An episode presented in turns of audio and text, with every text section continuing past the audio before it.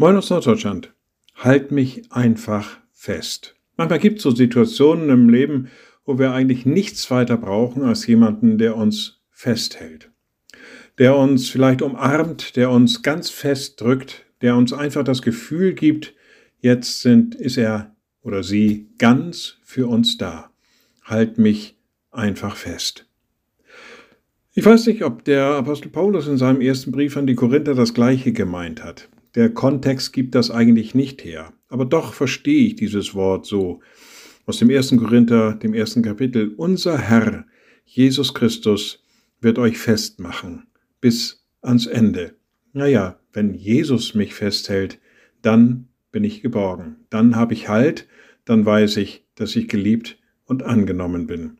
Halt mich einfach fest. Liebe Schwestern und Brüder, ich lade Sie ein zu einem kurzen Gebet und anschließend zu einem gemeinsamen Vater unser. Ein mächtiger Gott, guter himmlischer Vater, wir kommen zu dir und sagen dir von Herzen Dank. Du hast uns angenommen, du hast uns aufgenommen, du hast uns zu dir gezogen.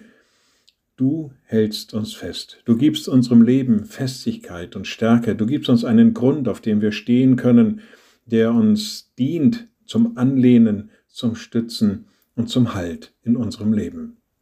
Und wir beten gemeinsam, unser Vater im Himmel, dein Name werde geheiligt, dein Reich komme, dein Wille geschehe wie im Himmel, so auf Erden.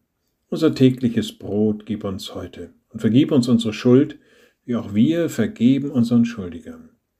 Und führe uns nicht in Versuchung, sondern erlöse uns von dem Bösen, denn dein ist das Reich und die Kraft und die Herrlichkeit in Ewigkeit.